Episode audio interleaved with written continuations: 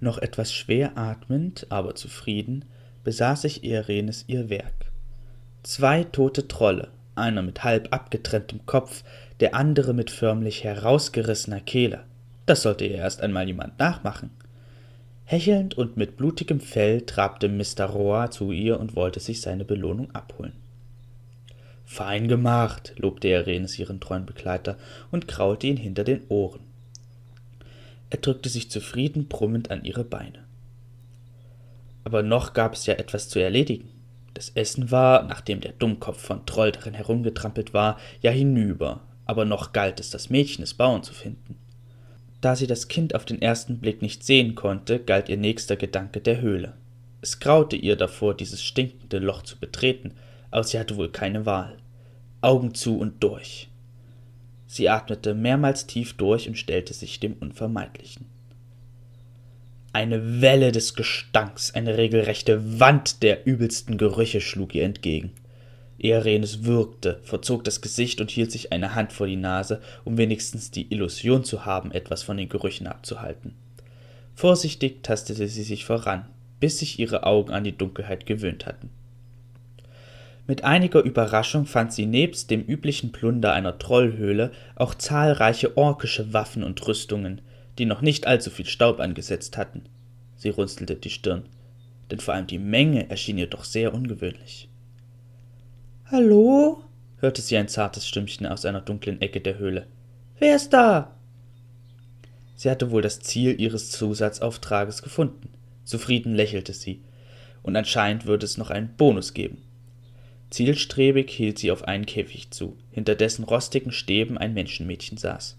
Das Kind sah sie mit großen, angstgeweiteten Augen an. Es war dreckig, die Kleidung war zerrissen und im Allgemeinen wirkte es mager, aber ansonsten schien ihm nichts weiter zu fehlen. Wer bist du? fragte sie. Du bist kein Troll. Dann sah sie ihre Ohren. Bist du eine Elbin? Jetzt wurden ihre Augen groß vor Erstaunen. Der Einfachheit halber bejahte Irenes diese Feststellung, während sie sich daran machte, eine Möglichkeit zu finden, um das Schloss zu öffnen. Da es schon recht rostig aussah und auch sonst keinen allzu stabilen Eindruck machte, entschied sie sich für die brachiale Variante und schlug kräftig mit dem Schwert auf das Schloss ein. Es gab sehr bald nach. Rasch kam das Mädchen heraus, offensichtlich froh, endlich wieder frei zu sein. Erenes konnte es ihr nicht verübeln. Bringst du mich jetzt zu Papa? fragte das Mädchen hoffnungsvoll. Ja. Sehr gesprächig bist du ja nicht gerade. Mein Auftrag war es, die beiden Trolle zu töten und dich zu finden. Das habe ich getan. Fertig. Eingeschüchtert schwieg das Mädchen. Irenes war bewusst, dass sie nicht gerade die angenehmste Zeitgenossin war, aber ihr war es egal. Nachdem diese Verhältnisse zwischen ihnen also recht pragmatisch geklärt waren, beeilten sie sich, aus diesem stinkenden Loch zu kommen. Das Mädchen machte schon wieder große Augen, als sie die toten Trolle sah, sagte aber nichts dazu. Stattdessen hatte sie andere Fragen. Ist das dein Hund? Ja. Er hat ganz blutiges Fell. Er hat auch einen Troll getötet. Ui, und wie heißt er? Mr. Rohr. Was bedeutet das? Grauhund. Und wie heißt du? Erenes. Und was heißt das? Tochter des Meeres. Ein schöner Name. Ich mag ihn. Hm. Nach diesem missmutigen Brummen hielt das Mädchen wenigstens den Mund. Schweigend machten sie sich auf den Rückweg was in Anbetracht des noch immer andauernden Regens, der einsetzenden Dämmerung und des Zustandes des Mädchen jedoch dieses Mal bedeutend länger dauerte. Irenes schlug vor, dass sie einfach im Wald übernachten sollten, doch das schien dem Kind einen gehörigen Schrecken einzujagen. Entsetzt schüttelte sie heftig den Kopf. Wahrscheinlich fürchtete sie, dass sie Geister erneut rauben könnten. Oder ähnliches. Also marschierten sie weiter. Irgendwann hörte wenigstens der Regen auf, auch wenn die Wolkendecke noch immer nicht aufriss. Dem Mädchen war kalt, zumal es immer wieder ausrutschte und sie bald über und über mit Schlamm beschmutzt war, was ihre Lage nicht gerade besser machte. Earenes ertrug all diese Widrigkeiten mit stoischer Gelassenheit. Irgendwann erreichten sie dann doch das Waldende, auch wenn es recht plötzlich geschah, denn mittlerweile sahen sie kaum noch die Hand vor Augen. Damit war auch das Dorf nicht mehr weit. Sie beschleunigten ihre Schritte, Erenes, weil sie endlich wieder ins Trockene wollte, und ihre kleine Begleiterin, weil sie zu ihrem Vater zurück wollte.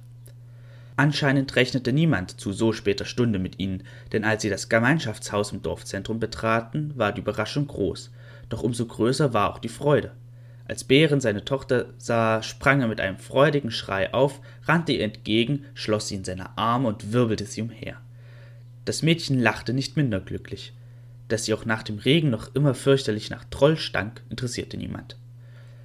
Der Dorfälteste kam an seinem Stock langsam zu Irenes gewankt. Er hielt ein Goldsäckchen in der Hand. Das sah doch ganz nach ihrem Geschmack aus.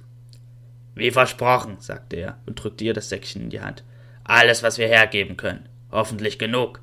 Da du die Kleine wohlbehalten wiedergebracht hast, bekommst du auch den versprochenen Bonus. Du kannst die nächsten Tage ja bei uns bleiben und dich ausruhen. Wenn du weiter willst, werden wir dir Proviant überlassen. Davon scheinst du ja auch nicht mehr viel zu haben. Zufrieden lächelte Irenes. Vielen Dank dafür, sagte sie. Hin und wieder konnten sie eben doch höflich sein. Das ist ein Angebot, das ich nur zu gern annehme. Zu selten hatte sie ein Dach über dem Kopf beim Schlafen. Dennoch ging ihr der Fund in der Höhle nicht aus dem Kopf. Sie beschloss, dem bei Zeiten nachzugehen.